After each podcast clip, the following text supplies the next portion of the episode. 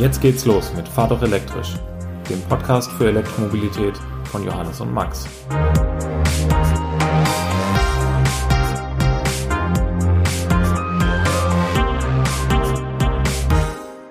Herzlich willkommen zu einer neuen Folge von Fahr doch elektrisch. Wir haben heute einen Gast eingeladen, ähm, den wir beide von unserem früheren Arbeitgeber schon kannten. Ähm, Amadeus Regerbes ist bei der NBW ähm, zuständig für das Schnellladen und wir möchten heute darüber reden, äh, was es eigentlich damit auf sich hat. Ähm, ich glaube, besonders in der Community der äh, Elektroautofahrer und Fans wird oft kritisiert, ähm, wie das Schnellladen funktioniert und es gibt aber sehr gute Gründe dafür.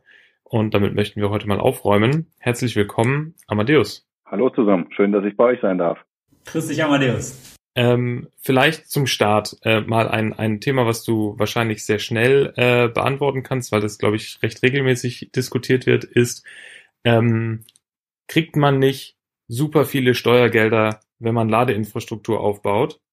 Und warum äh, ist es dann immer noch so teuer für uns Kunden, den schnellen Strom an der Autobahn ähm, teurer zu bezahlen, als es zu Hause ist? Kannst du das mal aufklären? Das ist jetzt natürlich gleich zu Beginn eine tricky question. Also natürlich gibt es Fördermittel, äh, insbesondere auch für den Aufbau von Schnellladeinfrastruktur. Ähm, nur wenn man sich das natürlich anschaut, ähm, ist es ja bislang so, dass du ähm, den Großteil der Summe, die du dort investieren musst, ja selber mitbringen musst als, als Unternehmen, als, als Betreiber der Schnellladeinfrastruktur. Insofern, ähm, ja, ist ein, ein Stück weit gefördert, einfach ähm, um, um ja, wir sprechen da ja auch immer über diese Henne-Ei-Situation, um eben die, das Thema Schnellladeinfrastruktur äh, letztendlich auch anzuschieben. Denn äh, natürlich ist klar, aktuell, ähm, und das betrifft sicherlich jeden einzelnen Schnellladestandort, sind die alle noch nicht so ausgelastet, dass sich damit Geld verdienen lässt, ähm, sondern ähm, die, die brauchen alle diese Anschubfinanzierung, dass man da auch ähm, äh, in diese Vorleistung gehen kann und auf dieses sehr langfristig angelegte Geschäftsmodell auch setzen kann als Unternehmen. Ja. Jetzt hast du angesprochen, äh, sehr langes Geschäftsmodell. Äh, das ist jetzt wieder der Blick hinter die Kulissen. Wir wollen ja ähm, dem Zuhörer hier einen gewissen Einblick geben. Ähm, besonders das Schnellladen mit den hohen Investitionen, die da notwendig sind, bedingen, dass ein ja, entsprechend höherer Preis verlangt wird für das Laden bedeutet aber für euch äh, oder für jeden anderen, der Schnellladeinfrastruktur betreibt, auch, dass man eine sehr langfristige ähm, Perspektive braucht, um diese Investitionen wieder reinzuholen. Ähm, kannst du dazu vielleicht mal was sagen, wie sich das vielleicht zu einem AC, ähm, also einem, einem normalen Ladepunkt, der vielleicht irgendwo an der Laterne montiert ist, ähm, unterscheidet? Ja, gerne. Also letztendlich ähm, ist, ist der Unterschied schon ähm, ganz gewaltig. Also wenn man sich das anschaut, wenn man ähm, die sogenannte Normalladeinfrastruktur, also die AC-Ladepunkte ähm, in ein bestehendes Netz ähm, in, in Städten integriert, hat man äh, einfach auch deutlich kürzere Wege, man braucht deutlich weniger Leistung. Ähm, wenn man das jetzt vergleicht, äh, zum Beispiel mit den Standorten, die wir, die wir äh, auch auf Autobahnen gebaut haben, ähm, das kennt ja jeder, ne? Auf den Autobahnraststätten, wenn man mal so guckt, da ist drumherum, ganz häufig ist da auch gar nichts. Das bedeutet lange Zuleitungswege, ein hoher Netzanschluss. Ähm, man braucht dann in aller Regel auch ein, ein, ein Trafo. Wir werden ja sicherlich auch noch nachher auf Settings, ähm, Standort-Settings zu sprechen kommen. Ähm, brauchst dann eben auch einen entsprechenden Trafo. Das äh, kostet alles Geld und letztendlich ist auch die, die Ladehardware. Also die Schnelllader sind deutlich, deutlich teurer ähm, als ähm, ja, ähm, AC-Ladehardware. Äh, ähm, insbesondere äh, hatte ich das auch schon mal gesehen, dass jemanden äh, gesagt hat, naja, so ein Schnelllader wird ja nicht viel mehr als so eine Wallbox kosten und das ist halt eben dann doch der Fall. Ja, tatsächlich sind da große Unterschiede. Jetzt hatten wir ja von Langfristigkeit gesprochen. Wie ist denn deiner Meinung nach der Status quo? Weil gefühlt ist schon viel passiert, aber ich glaube, da kommt noch einiges. Oder wie ist denn so dein, dein Horizont, dein Ausblick, was da noch zu tun ist? Ja, ich glaube, die initiale Phase, ähm, die, die, die ist tatsächlich gestartet und man, man hat das ja auch gesehen in den letzten Wochen, ähm, gab es immer wieder auch Presseberichte, äh, dass verschiedene Supermarktketten äh, jetzt auf den Entzug mit aufspringen und gemeinsam mit Partnern Ladeinfrastruktur realisieren. Auch Baumärkte, auch äh, die, die Fastfood-Anbieter äh, steigen darauf ein. Ähm, insofern, ich glaube, das ist initial gestartet. Wir sind da jetzt in einer Situation, wo wir ähm, ja quasi die erste Ausstattung ähm, über das Land hinweg auch, äh, auch sehen. Äh, allerdings ähm, wird das natürlich auch mitwachsen müssen mit dem, mit dem Markt, also mit dem Fahrzeughochlauf.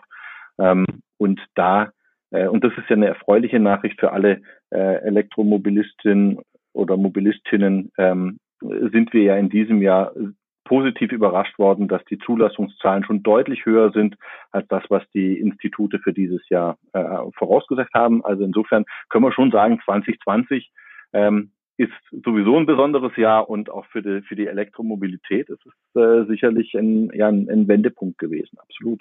So sehe ich es auch. Also ich habe ähm, auch so eine kleine Kolumne, die ich hier für das lokale IHK-Magazin schreibe. Und da habe ich auch äh, letztens reingeschrieben, also der, der Knoten ist geplatzt. Wir haben jetzt wirklich einen gewissen Sprung erlebt. Sicherlich dadurch auch motiviert, dass der Gesamtmarkt ganz neue Dynamiken angenommen hat. Aber man kann wirklich behaupten, dass 2020 jetzt wirklich dieses Jahr war, ähm, wovon wir drei äh, schon vor Jahren geträumt haben und immer wieder drauf gehofft haben. Nächstes Jahr ist es soweit, nächstes Jahr ist es soweit. Äh, also, wenn man mich fragt, 2020 war es jetzt soweit. Wir haben unfassbare Zulassungszahlen. Wir haben ähm, Effekte gehabt, wo ein ähm, Porsche Taycan sich besser verkauft als irgendwelche Standardmodelle in den Konzernen. Und äh, die Ladeinfrastruktur ist wirklich sehr, sehr gut. Ähm, ich glaube, die ganzen Betreiber und Player haben sich da auch eingespielt, wissen jetzt, wie es funktioniert. Und ähm, ja, ich, ich blicke, was die Elektromobilität angeht, auf, äh, auf ein sehr erfolgreiches Jahr eigentlich zurück. Ja, also absolut. Und ich, ich glaube ja, ähm, wenn man sich mal anschaut, so viele vollelektrische Modelle ähm, gibt's ja noch gar nicht. Also die Auswahl von teilweise verschiedenen Fahrzeugen in Motoren-Getriebe-Kombinationen ist deutlich größer als die Anzahl der Elektro, äh, der vollelektrischen Modelle auf dem Markt. Und trotzdem haben wir diese äh, Zulassungszahlen. Und das finde ich tatsächlich auch bemerkenswert. Aber nichtsdestotrotz, um dann auch nochmal diesen Bogen auf die Langfristigkeit äh, zu spannen, ist es äh, natürlich auch weiterhin so, ne, wir sind momentan, ähm, ne, wenn man das so vergleicht, Ladeinfrastruktur und Fahrzeuge, liegt die Ladeinfrastruktur im, im, im Ausbau sicherlich vorn, aber ähm, ja, wir werden das äh, hochskalieren müssen, also jeden einzelnen Standort auch ähm, und ähm, deswegen auch diese langfristigen Geschäftsmodelle, denn ähm, ja, das, das, das wird sich nicht innerhalb von wenigen Jahren äh, auch wieder wieder rechnen, wenn man in sowas investiert. Und ähm, ja, ich glaube auch, dass es keiner im Markt auch einfach nur zum Spaß macht. Nee, das glaube ich wirklich auch nicht. Ich, ich finde auch, ein Auto ist dann im Zweifel schneller vom Händler nach Hause gefahren und steht da und will geladen werden, als der Aufbau von Infrastruktur. Der geht halt nicht innerhalb von einem Tag, sondern es hat einen Vorlauf von Monaten. Ähm, aber ist es dann auch so, ähm, dass es dann Standorte gibt, die sehr gut frequentiert sind und manche, die einfach ähm, mehr oder weniger schlecht frequentiert sind? Weil ich habe es auch bei AC und DC wahrgenommen, dass manche einfach eigentlich immer einer da steht und lädt und manche da kann man sich schon freuen, wenn man mal einen sieht. Ist es dann bei der Schnellladeinfrastruktur auch so? Und werdet ihr dann die hochfrequentierten dann einfach noch mehr Charger hinbauen oder würdet ihr dann eher noch einen neuen Standort dazu nehmen?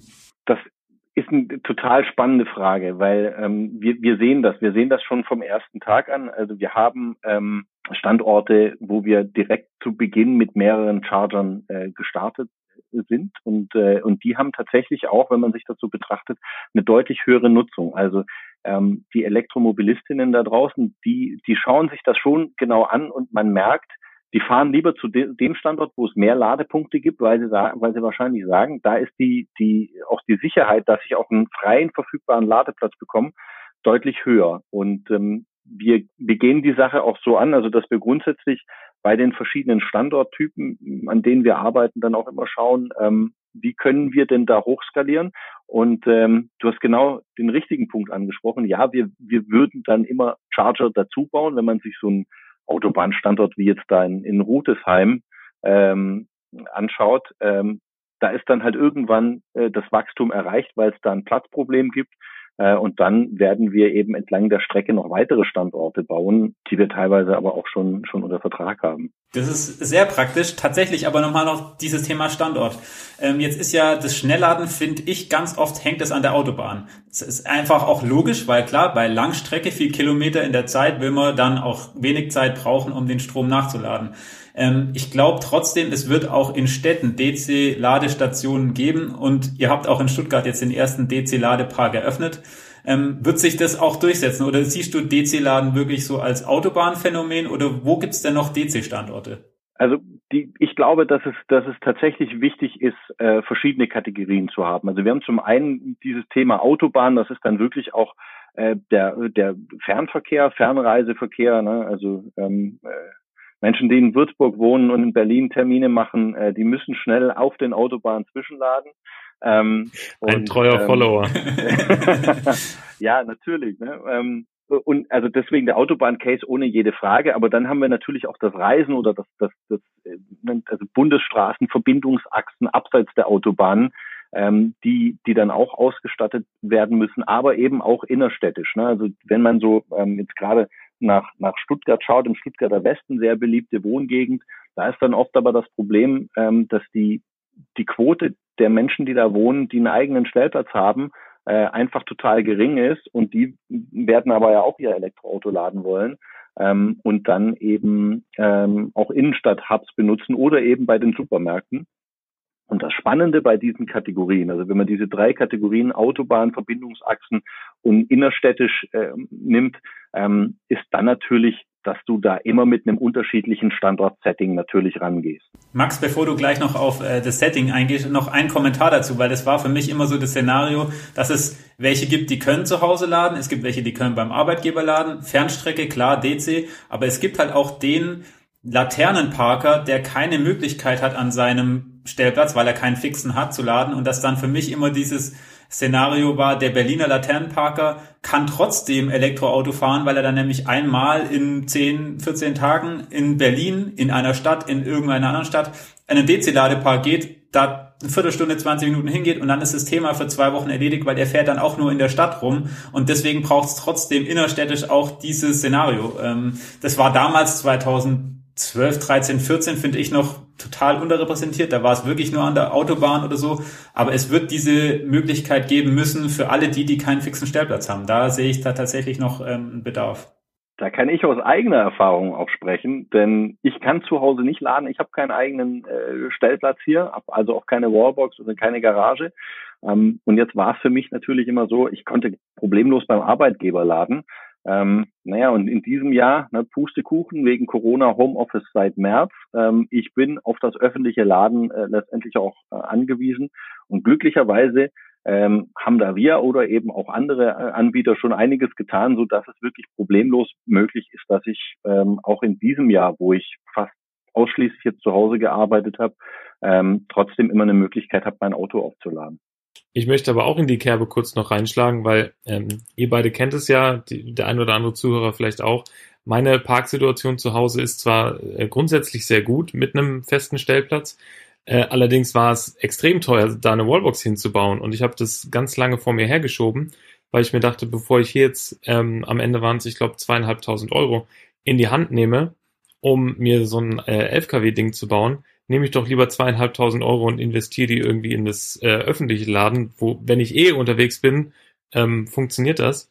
Ähm, also ich glaube, auch das ist ja ein Case für jemanden, der vielleicht diese Investition zu Hause scheut oder eben weiß, dass er viel unterwegs ist. Ähm, ich bin jetzt hier in Würzburg in der glücklichen Lage, dass wir von HPC, ähm, also Ultraschnell-Ladestationen, umzingelt sind. Das heißt, sogar auf dem Heimweg ähm, von längeren Fahrten war es für mich immer möglich, außerhalb der Stadt ähm, an einem Supercharger bei Ionity oder was auch immer anzuhalten und äh, mir nochmal 20, 30 Prozent in den Akku zu gönnen, um wieder ein paar Tage hier lokal zurechtzukommen. Ich glaube, das ist auch etwas, was wir nicht ähm, vernachlässigen sollten. Auch wenn es natürlich schön wäre, wenn jeder, äh, der einen Stellplatz hat, sich da auch einen eigenen Ladepunkt baut, was ja von der Bundesregierung auch gerade gefördert wird, aber das ist ja heute gar nicht Thema. Aber genau, wenn man das nicht hat, dass der HPC-Lader auf dem Heimweg liegt, dann fährt man nicht auf die Autobahn und fährt mal 40, 50 Kilometer zum nächsten Supercharger. Das hatte ich mal, dass ich dann in Stuttgart auch zum Flughafen hochgefahren bin. Und es ist von mir aus schon so eine 20 Minuten. Das war schon so Grenze des Nervigen. Weiter wäre ich aber auch nicht mehr gefahren, weil ich halt auch schnell an DC-Lader wollte und innerstädtisch gab es keinen.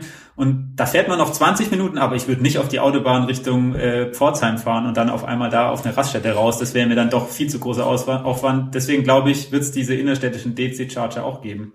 Ähm, vielleicht noch eine Frage, gerade weil sie mir auf der Zunge liegt. Ähm, äh, Jetzt geht's ja um die Ladeleistung. DC-Laden ist hohe Ladeleistung, was natürlich viel Strom in kurzer Zeit bedeutet.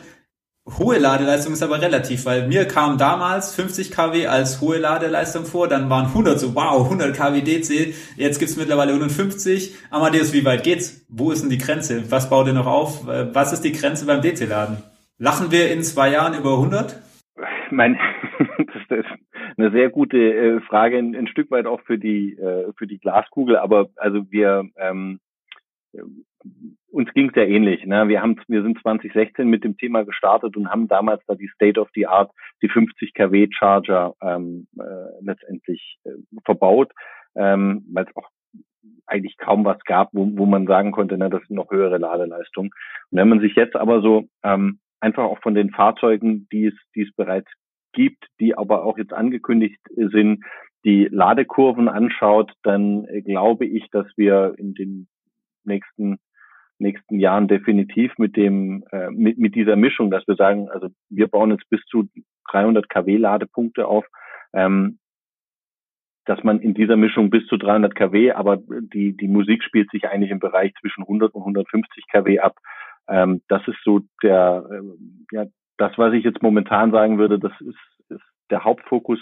Wenn wir jetzt aber dann auch in das innerstädtische Laden schauen und an, an großen Einkaufszentren oder Fachmarktzentren Ladeinfrastruktur ähm, aufbauen, dann ist, ist die Verweildauer dort ja in aller Regel eine deutlich längere, so dass man dann auch mit DC-Ladeleistungen im Bereich von 25 oder 50 kW äh, selbst große Batterien ähm, aufgeladen bekommt. Insofern ähm, ist das nicht so ganz eindeutig ähm, zu beantworten, ähm, sondern man muss immer sehr genau auf diesen Use Case schauen. Ähm, äh, einfach auch um die Batteriegesundheit des Fahrzeuges. Ne, da gibt es ja dann auch immer wieder Diskussionen.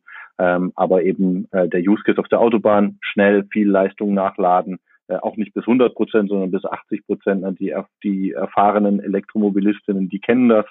Ähm, und äh, da ist natürlich die hohe Ladeleistung trumpf, klar. Ich finde aber genauso wichtig, ähm, nicht aus den Augen zu verlieren, dass effizientes Fahren und, und ein geringer Verbrauch äh, eigentlich viel einfacher zu ähm, erreichen sind als sehr hohe Ladeleistungen. Also jemand, der ein effizientes Auto fährt, braucht auch weniger Ladeleistung, um in der gleichen Zeit eine vergleichbare Reichweite wieder reinzuladen. Und ähm, das ist immer so das andere. Die Verweildauer, das erzählt der Johannes auch äh, immer, äh, das ist natürlich die, die, die Maßgabe, äh, wie schnell es wirklich sein muss, sozusagen, so als, ähm, als, als, als mindeste Schwelle. Aber ich freue mich immer, wenn jemand berichtet, wie effizient er wirklich fährt und dann ne, das zum Ergebnis hat, dass er eben an einem 50 kW Lader oder äh, die Hyundai ist, die mit 70 kW äh, selbst in der Spitze ihrer Ladeleistung ähm, wirklich komplett konkurrenzfähig sind, weil es einfach die effizientesten Autos da draußen sind. Also das auch im, im Hinterkopf be behalten und ähm, nicht von diesen großen Zahlen in den ganzen Apps, die wir benutzen, ähm, blenden lassen. Nur weil da 300 kW angeboten wird oder 350, heißt es ja auch noch lange nicht, dass mein Auto das kann. Ähm, und ähm, teilweise brauchen die Autos das, weil sie eben sehr ineffizient sind, weil es eben zweieinhalb Tonnen äh, schwere Kleiderschränke sind, die da rumfahren. Ähm, manchmal reichen aber auch die 100 kW und sind eben dann viel günstiger aufzubauen oder in größerer Anzahl fürs gleiche Geld. Vielleicht noch ein Kommentar dazu, weil das hatte ich neulich gelesen, wir können das auch in den Show Notes verlinken, dass bei der Ladeleistung, das ist das eine Kriterium, aber ja auch wie lang kann das Auto die Ladeleistung aufrechthalten? Also selbst wenn das Auto auf dem Blatt Papier, Max, wie du es gesagt hast, oder in der App steht dann irgendwie, dass die Ladeinfrastruktur kann 300 kW, das Auto kann 250, aber im Endeffekt bricht er nach, keine Ahnung, 10 Minuten geht er runter auf 100 und nach nochmal 20 Minuten lädt er nachher bei 75 kW weiter und dann hat ein anderes Auto, was eigentlich nur 150 kW laden kann, aber dafür die konstante Zeit durch, in, trotzdem in kürzerer Zeit mehr geladen. Das heißt, man muss da schon ein bisschen genau gucken, was sagen die Zahlen und was stimmt denn nachher wirklich bei der Ladedauer. Das ist ja auch das Spannende, da wird's ja dann auch immer so ein bisschen nerdig, ne, wenn man sich so Ladekurven anschaut. Da sind natürlich ähm, ja die Early Adopters und so ein bisschen die die Nerds ähm, dann immer, dass sie dass sie mit teilweise mit leuchtenden Augen auf Ladekurven sagen und ja, das ist aber eine tolle Ladekurve. Ähm, und das wird sich natürlich im Massenmarkt ähm, nicht einstellen, ne? das, äh, sondern da gibt es eher so auf ja, Aufklärbedarf, dass wir sagen müssen, naja, wie ist das denn? Weil ähm, das, das Aufladen eines Fahrzeugs ist eben nicht vergleichbar mit dem Tanken eines, äh, eines Fahrzeugs. Und ähm, interessanterweise habe ich selber die Erfahrung gemacht, dass sich auch so diese eigene, ähm, äh, wie soll ich sagen, die eigene Wahrnehmung dann auch nochmal ändert. Ähm, mein allererstes äh, Elektroauto war ja so ein Zweisitzer mit, äh, mit extrem kleiner Batterie ähm, äh, der, der auch im, im Bereich Schnellladen gar nicht so wirklich zu Hause war ähm, und ähm, der eine maximale Reichweite von 120 Kilometer hatte im Sommer. Ne? Und äh, da lernt man dann auch oder da merkt man wieder, ähm, dass man dieses Einschätzen von Entfernungen, na, vielleicht, wie, wie weit ist es von hier zum, äh, zu, zum Arbeitsplatz, ne? dass man das dann äh, auch viel besser wieder einschätzen äh, lernt. Und äh, ich habe auch die Erfahrung gemacht mit dem Elektroauto, kannst du dann plötzlich auch wieder einschätzen, wie lange dauert es denn eigentlich so ein, äh, wenn ich jetzt zu einem Bäcker fahre ähm, und dann mir einen Kaffee hole oder auch nochmal auf, auf Toilette gehe. Also diese ähm, diese Verweildauern kann man dann plötzlich viel besser einschätzen, weil man danach dann auch wirklich sieht, okay, ähm, so viel Energie ist jetzt in meine Batterie auch wieder reingekommen. Spannend. Das ist auch eine Übung, die ich allen noch nicht Elektroautofahrern mitgebe, die nicht wahrhaben wollen, wie schnell eigentlich Schnellladen heutzutage schon ist, je nachdem, wie eben die Fahrzeug-Ladestation Kombination ist. Stoppt doch mal die Zeit, sage ich immer, wenn ihr bei, an der Autobahn rausfahrt und in Anführungszeichen nur einen Kaffee holt und Pipi macht, ähm, da sind ganz schnell 10, 15 Minuten weg und wer schon mal äh, Model 3 gefahren ist oder ähm, ja eins dieser langstreckenorientierten Fahrzeuge, äh, weiß, wie viel Energie man eigentlich in 10, 15 Minuten laden kann. Ähm, da braucht sich niemand mehr beschweren und da muss man sich beim äh, zur Toilette gehen und Sanifair-Gutscheine einlösen echt beeilen, damit man nicht zu viel lädt, weil das ist vielleicht auch so ein Early Adopter Problem, aber man will ja besonders äh, im Plan bleiben, den man sich vorher gesteckt hat und ähm, da wurde selbst ich schon oft überrascht. Ähm, man checkt zwischendurch die App und stellt fest, huch, äh, ich habe ja schon mehr als 60 Prozent. Eigentlich wollte ich doch bei 60 Prozent weiterfahren, um genau mit 10 Prozent anzukommen. Ähm, ja, das nur so als Übung. Wir haben es jetzt schon ein paar Mal angerissen. Äh, vielleicht kann uns der Amadeus nochmal endkundentauglich, also für den normalen Autofahrer, da durchführen, was muss man eigentlich alles ähm, aufbauen, ähm, um einen Schnellladestandort ähm, zu haben am Ende im Vergleich zu der äh, typischen ähm, Ladestation, die so am Straßenrand steht, weil es ist ja deutlich mehr Technik notwendig. Ja, es ist vor allem, ähm, glaube ich, ein viel größerer Aufwand, weil die, na, das, weil das einfach alles auch größer wird. Ne? Also der Netzanschluss, äh, den man äh, beantragt jetzt an einer, an einer Location an der Autobahn, äh, wie gesagt, hat eine längere Zuleitung, muss aber halt auch äh, größer dimensioniert werden, also muss mehr äh, Energie bereitstellen können. Man braucht dann eben auch nochmal ein Trafo. Ähm, und das ist tatsächlich jetzt auch nicht so, dass man dann sagen kann, naja gut, ich brauche einen Trafo, dann bestelle ich den halt und dann kommt der irgendwie äh, nächste Woche, sondern gibt es sehr lange äh, Lieferzeiten ähm, und ähm, ja, die letztendlich auch die, die ganze Dimensionierung dieses Schnellladestandorts, also wenn man sich ähm, so eine Autobahnraststätte anschaut, wie zum Beispiel da ähm, im Sindelfinger Wald, wo, wo jetzt ähm, äh, fünf, fünf Schnelllader stehen und ein Multicharger. Ähm, das ist einfach ein großes Setup und das ist dann halt eben deutlich teurer, allein schon weil die Ladehardware natürlich viel, viel, viel teurer ist als jetzt eine Wallbox. Äh, und Max, du hast ja von deinen ähm, Erlebnissen auch ähm, berichtet mit der mit der Wallbox, dass das viel teurer wurde, als du dir das gedacht hast. Und ähm, ja, so eine Schnelllade-Hardware ist dann einfach nochmal deutlich, deutlich teurer. Ne? Deswegen, das, das darf man gar nicht unterschätzen, ähm, dass die richtig Geld kosten. Ja, Stichwort teuer und Geldkosten ist ja manchmal so ein bisschen Thema in den Blogs und Foren, dass DC-Laden unverschämt teuer ist und dass das ja überhaupt nicht gerechtfertigt ist, für eine Kilowattstunde 80 Cent zu zahlen. Ähm, wie, wie reagierst du auf das Thema Pricing beim Laden? Ist es wirklich so unverhältnismäßig teuer? Macht ihr euch da die Taschen voll oder refinanziert ihr da nur eure hohen Ausgaben? Vielleicht kannst du das noch ein bisschen erklären. Also das Pricing ist ja extrem unterschiedlich. Ne? Also ich könnte es mir jetzt natürlich sehr einfach machen und sagen, die Lösung, die wir äh, bei uns in der Firma anbieten, äh, ist eigentlich sehr kundenorientiert und, äh, und total transparent und fair. Und wir, äh, ne, den, der Preis, den wir verlangen, äh, fürs DC-Chargen, die das ist deutlich, deutlich günstiger als diese äh, 80 Cent oder die 79 Cent, an denen äh, sich die, die Blogs und Foren äh, im Internet äh, zu Recht auch, auch stören. Ähm, aber letztendlich ist es Laden tatsächlich äh, oder das Schnellladen im öffentlichen Raum äh, tatsächlich eben auch eine entsprechende äh, Dienstleistung, ähm, die sich refinanzieren muss. Ja, wir hatten ja vorher schon gesagt, das macht einfach auch keiner so, dass er sagt, naja, ich baue da einfach zum Spaß einen Schnelllader hin, sondern äh, natürlich ähm, ja, muss ich das dann irgendwann refinanzieren. Ähm, und äh, da ist sehr viel Movement in dem, in dem Markt. Und ähm, ich meine, wenn man das dann auch äh, ja, äh, finde ich dann teilweise auch immer wieder so sehr spannend zu sehen, wie die Leute das vergleichen, dass sie dann sagen, naja, Moment mal, ähm, ich, ich war da an einem Schnellladestandort von irgendjemandem und habe da mein Zugangsmedium gewählt äh, und das hat mich dann irgendwie 28 Euro gekostet, total viel.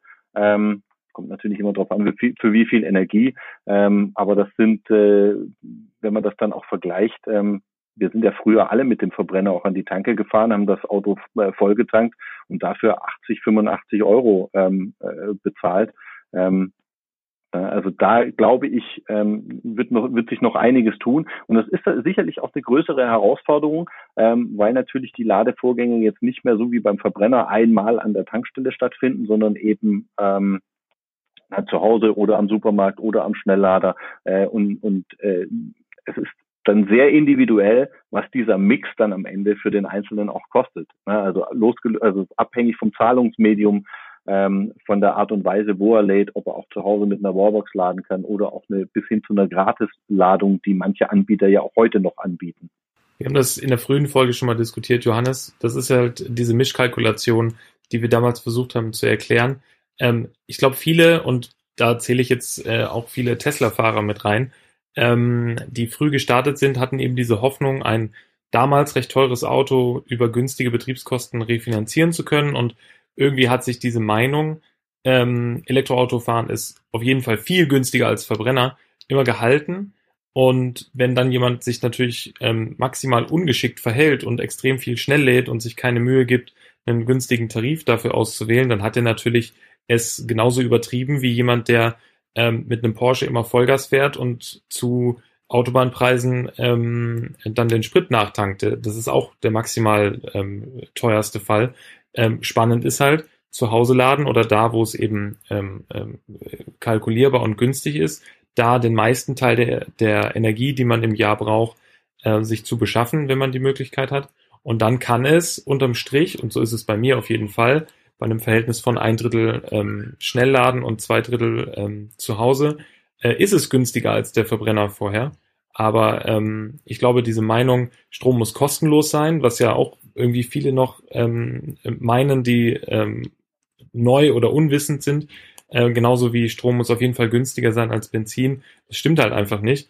Aber es kann halt sein, wenn man sich geschickt anstellt und eben auch die Kosten im Blick behält und die die Übung macht, sich vielleicht einmal im Jahr hinzusetzen und das alles untereinander zu schreiben. Äh, das Ergebnis kann eben sein, dass es günstiger ist als das, was man vorher hatte.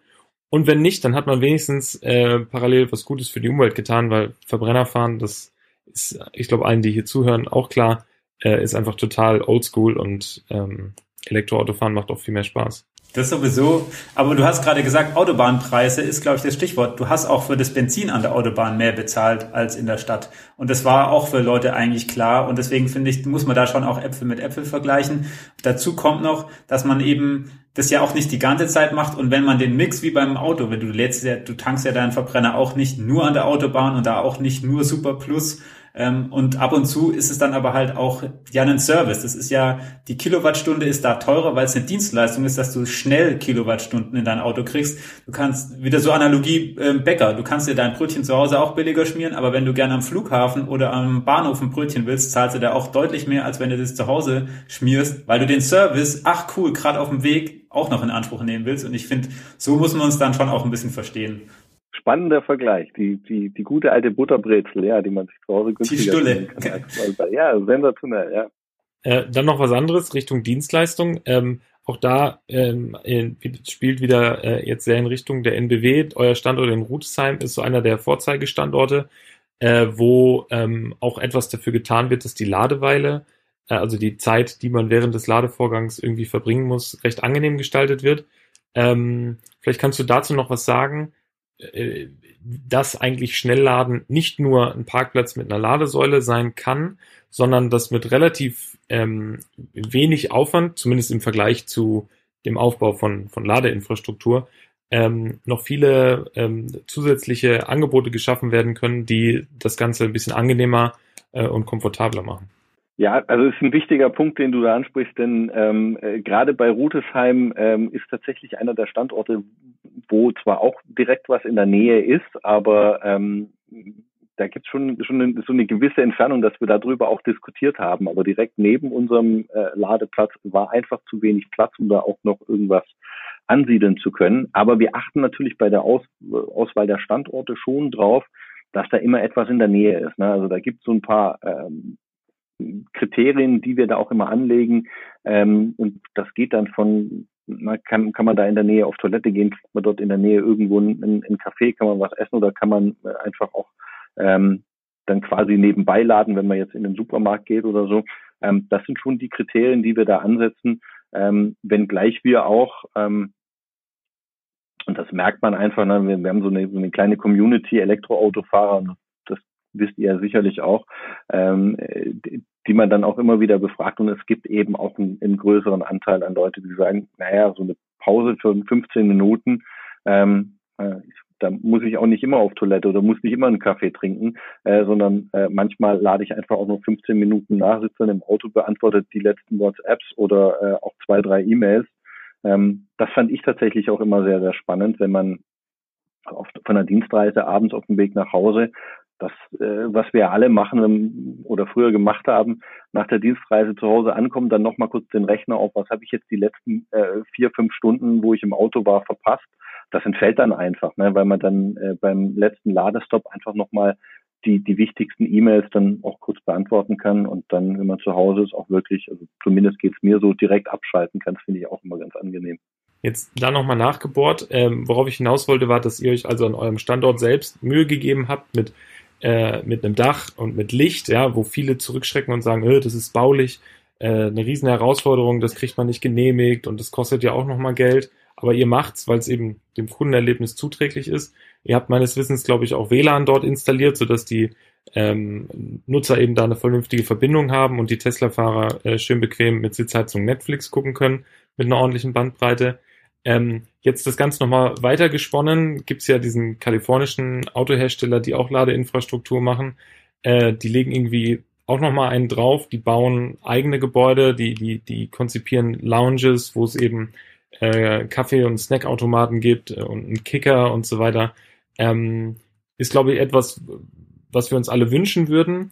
Ähm, wie stehst du dazu und hast du vielleicht irgendeine Art von, das ist jetzt überhaupt nicht abgestimmt, irgendeine Art von Teaser, äh, ob die, äh, ob da von euch oder äh, ob du von irgendwelchen Entwicklungen hier in Deutschland weißt, dass sowas vielleicht im größeren Stil kommt. Denn ich glaube, wenn man sowas äh, den Leuten in Aussicht stellen kann, dass das die Regel ist, ja, dass also der, der, der Stopp auf der Langstrecke nicht mehr bedeutet, sich die Finger schmutzig zu machen, neben dem Auto zu stehen und zu frieren äh, und ne, sich irgendeinen so Kaffee bei der Tanke zu holen, sondern dass das ein ganz neues Erlebnis sein kann, ja, und dass das wirklich aufregend ist und familientauglich und so weiter, dann haben wir, glaube ich, noch ein Argument mehr äh, in der Rückhand, um Leute ähm, in Richtung Elektroauto zu locken. Da kann ich dir jetzt natürlich nicht groß was teasern. Das ist äh, oder, ähm, ne, oder natürlich beschäftigen wir oder auch andere ähm, Player im Markt beschäftigen sich mit dieser Thematik. Ähm, aber es ist natürlich, äh, ne, ist natürlich klar, du brauchst auch nochmal ein anderes Skillset dazu. Ne? Also das, das ist, das funktioniert ja nicht von, von ganz alleine, wenn du da jetzt äh, so einen Ladepark baust mit einem Dach, dass du sagst, ich baue einfach noch ein Gebäude nebendran und dann ähm, geht da schon jemand rein und der äh, macht das eine oder das andere, sondern äh, da bist du dann nämlich ja sofort in einer Situation, dass du dieses Gebäude dann auch managen musst, ne? dass du dann als Vermieter auftrittst oder diesen Partner suchen musst, äh, dass auch für den Partner oder den Mieter dann auch entsprechend da sein musst. Ähm, wir sind jetzt momentan äh, sehr so oder so aufgestellt, dass wir uns auf dieses Thema Schnellladen auch ähm, fokussieren können. Wir versuchen, wir probieren immer verschiedene Dinge aus. Also jetzt auch diesen, diesen sehr ikonischen Standort da in in Rotesheim oder eben auch gemeinsam mit unserem Partner der Autobahn äh, Tank und Rast haben wir in, in Werratal ähm, sind wir auch unter dem, dem herkömmlichen Tankstellendach. Also ähm, wir probieren sehr viele unterschiedliche äh, Dinge aus. Ähm, aber na, wie man so schön auch sagt, ne, Schuster bleibt bei deinen Leisten. Ähm, es ist ja tatsächlich auch so, dass viele unserer Standortpartner ähm, die, die dann Lebensmitteleinzelhändler sind oder, oder Baumärkte oder so, ne, die sagen ja jetzt auch, Mensch, wir gehen da in eine Partnerschaft mit einem bestehenden CPO, äh, weil der stellt das die, die Ladehardware auf, der betreibt die auch, der weiß auch, wie das geht, ähm, während der Standortpartner eben extrem gut da drin ist, äh, Lebensmittel zu verkaufen oder Drogeriemarktartikel oder ähm, oder Baumarktartikel. Ähm, aber es ist nicht einfach so, wenn du das andere gut, das eine gut kannst, dass du das andere dann, dass dir das dann auch problemlos von der Hand geht. Ne? Klingt spannend. Ich, ich bleib, ich bleib auch neugierig, was noch alles passiert. Äh, mit Blick auf die Uhr biege ich mal wieder auf die Zielgerade ein mit meiner schon traditionellen letzten Frage von meiner Seite. Was ist, sind in deiner Meinung nach jetzt gerade noch die größten Herausforderungen, die wir im Bereich Elektromobilität noch vor uns haben? Herausforderungen sind sicherlich, ähm, dass wir jetzt in eine äh, Phase eintreten, wo wir ähm, zwar ein, ein großes Netz gespannt haben. Ne? Also das äh, ist bei uns jetzt Deutsch, nicht nur deutschlandweit, sondern äh, auch, auch in, in Österreich schon vorhanden. Ähm, aber dass wir natürlich äh, zum einen bestehende Standorte insofern schon heute upgraden müssen, dass wir höhere Ladeleistung oder mehr Ladepunkte äh, anbieten. Und ähm, wenn jetzt diese Entwicklung bei den Zulassungszahlen so weitergeht wie in diesem Jahr im, mit den vielen, vielen neuen spannenden Modellen, die im nächsten Jahr dann auch noch dazukommen, ähm, wird eine große Herausforderung sein, dass wir diese ähm, die Anzahl der Ladepunkte, die momentan wie gesagt vorne liegt, ähm, wenn man das so als, als Rennen vergleicht, ähm, dass, dass man das dann auch quasi ähm, Kopf an Kopf äh, hält, dass es dann auch immer genug Ladepunkte gibt. Aber da äh, tun wir eine ganze Menge für und äh, ja, wie man jetzt auch sieht, immer mehr und mehr andere Player äh, sind da auch äh, engagiert. Ich glaube, das ist das einzige Rennen, wo man sich wünscht, dass beide gleichzeitig ins Ziel kommen, nämlich die Autos und die Ladepunkte, beides gleiches Maß ausbaut und beides im gleichen Maß wächst. Ähm, dann würde ich sagen, an dieser Stelle ähm, ganz, ganz lieben Dank, Amadeus, dass du bei uns im Podcast zu Gast warst. War ein tolles Gespräch. Ähm, wir wünschen dir und der ENBW weiter alles Gute bei eurer Mission der DC-Infrastruktur und äh, ja, alles Gute bis äh, dir und bis bald. Vielen Dank, hat Spaß gemacht, bei euch zu sein. Danke an euch. Danke, ciao. Tschüss. Ciao, ciao.